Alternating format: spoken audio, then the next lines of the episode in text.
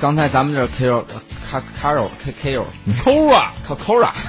k o r a k o r a 的这个还是还是很专业的哈。嗯，这个是咱们的这个麦姐小麦的这个介绍的嘉宾。哎，都是哎同同学啊，对这个介绍的这个五 G 呢，我觉得这个呃，先跟大家其实梳理一下吧，就这些年是从一 G 到五 G 大概什么概念？一 G 呢，那个时候是一模拟信号，就是通过大哥大。我从一 G 开始，那时候我家就有那个，我爸他拿了一个这个模拟机，就是不不算是最早的大哥大，比大哥大小，叫模拟电话。啊摩托的，然后呢拿个那个，那个时候呢是通过模拟信号传输，就是不再用用这个电话线了，那个呢是一 G。当然啊，那个时候呢开始这个建立这个呃网络的这个传输的这个终端，就所谓的蜂窝状的这个终端，从那个时候开始。那么到了二 G 呢，二 G 开始把这个模拟信号转为数字信号，嗯，于是呢开始真正有了这个就是所谓的数字的这种手机，短信、彩信，哎，对可以发送短信。哎，彩信那个时候也能发了吗？能发了能发啊了，这个二 G 时代你可以发短信了。那么到了三 G 时代呢，这个速度网络速度带宽加强了，那么于是呢，哦其实哦就是移动互联出现了。对哎，你在手机上可以上网了，虽然速度相比现在肯定慢了很多啊，嗯可以上网页了，可以发送信息，玩 QQ 了。那么到了这个四 G 时代呢就，视频聊天、看哎抖音，这都是四 G 带来的成果。对，它速度更快了。对那么现在是五 G，五 G 呢，呃，用这个吴军著名的这个吴军博士呢，他这个评论说呢。并不只是物与物的物联网，而是所有东西的联网。 保守估计，全球会有五百到上万亿的设备接入到互联网，相比现在五十亿的设备打下一到两个量级。真的，我就叔叔阿姨们担心了，这辐射加强可不止一倍啊，这辐射成百倍的增强。嗯 这个我跟是 你说嗯是有人说过这个事 儿，甚至做过这个这个实验，就是在五 G 的这个，而且是在未来，就是你你你你现有的这么一个距离的情况下啊，它的这个辐射量的话，说进行小小白鼠的实验，小白鼠这实验一段时间，你不是看那个诺贝尔不是诺贝尔那个诺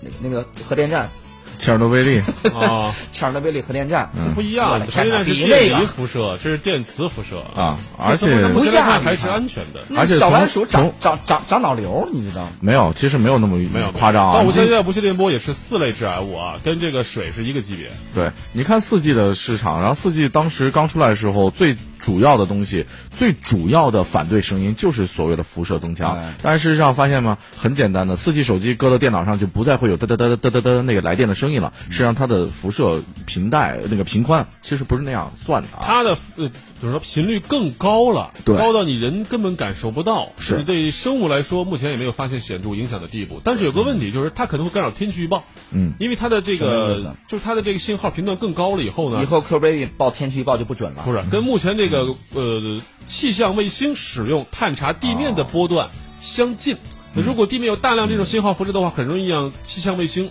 产生误我判。说天气预报一这直可不能准会是来个问的嗯题。 但是好就好在什么呢？目前人类的活动范围啊，还是跟地球比起来很小，对这种干扰目前还是比较小的。是是是，然后呢，还有就是刚才谢飞和我们的专家一块儿聊的那个话题啊，就是所谓的它的信号是不是需要大量的基站呢？是是，现在确实需要建立一些五 G 的基翻站，新改造，但是呢，五 G 基站要简单的嗯多，为什么呢？因为五 G 的这个技术啊，让它的天线变得非常的小，哦不再会像四 G 一样需要建大型的基站联了。通、移动弄个铁塔，弄个树，对弄成树的形状，建楼顶上，以后现在不需要了。现在这种五 G 的天线，它的这个基站可能就灯杆儿、嗯嗯。建筑，然后对就是灯杆儿建附着筑，到还有一这些些本有的建筑上对面很简单的基础设施。你也想发现都发现不了。对，哎也就是因为这样的基础我家很楼上小嗯，它的这个布的这个网络会更加密集。其哎实这个也是促进了它为什么它的网速速带宽速度那么快，嗯就在于它的这样的点是特别多的。我们家里用无线网的时候都知道，现在有些路由器已经附带五 G 的功能了。是什么意思呢？它这个信号啊，它这个天线已经可以做的跟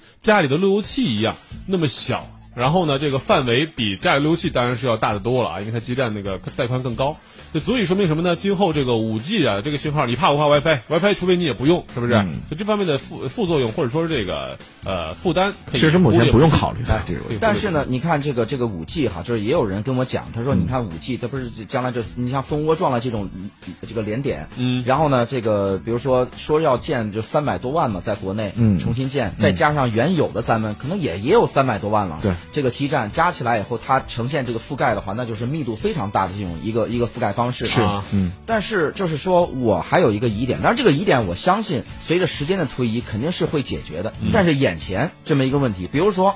咱们就说远程医疗，嗯，因为你看现在四 G，四 G 按说现在的基站已经足够多、足够密了，嗯但是我依然在咱们，比如说咱们楼里边，还有呢，你你看有这死角，对，在在路上，就最典型的是从这个红旗路到花园路口，嗯，它就有这个拐弯的地方就有几秒钟的这个这就是基站还不够多。哎就我们刚刚讲的，其实如果五 G 的它的天线非常小的话，它足够密，那个死角产生的概率就会对越来越小了。好三步一格，一对哨五步一岗，那对个对，我明白，就是比如说它它可能这个可能性会越来越小，嗯那这个这个这几率越来越小。嗯，那么敢不敢赌？比如说我们做这个远程医疗，远程医疗有专用的天线和网络，你或者不说可能在犄角旮旯做有远程的医或者疗或。者是或者是比如说这个这个，比如说咱就说无人驾驶、嗯啊这种，路上有一人走到这儿了，哎，有个嗯刚才那专家给你你解释，你都没啊听吗？事实上，这个无人驾驶，事实上它并不是单是按五 G 的这个范围。嗯无人驾驶需要的条件是五 G 带宽嗯和交管部门，包括你的城市的规划是多部门结合在一块儿的。而且不要以为就只有五五 G 是车跟天线之间，实际上车跟车之间，都会有五 G 的信号传达哎，，除就是非你周围一辆车都没有，那你怕啥？所以我们呢，就是五 G 信号，它就是基站多了，它就是什么过桥的速度就快了。啊嗯我这个基站，我这个汽车是本身就是一个五 G 的过桥的一个桥点，嗯所以说在这样的情况下，就是我们想的好，我们的设备都没问题，呃在那个路面都没问题的时候，忽然没信号了，断信号了，会不会出现极端？当然会，你说极端情况是肯定那会也出挺可会出怕的现的这个。但是如果当我们真的这个路面的情况全部是在一个饱和状态状态之中，或者是在一个封闭的就非常理想化的理想化的话，信号是不成问题的。也就所以就说这个这个所谓的这无人驾驶的这个时代的出现，其实最起码咱眼前能看到的，呃绝对不是在金水路 上，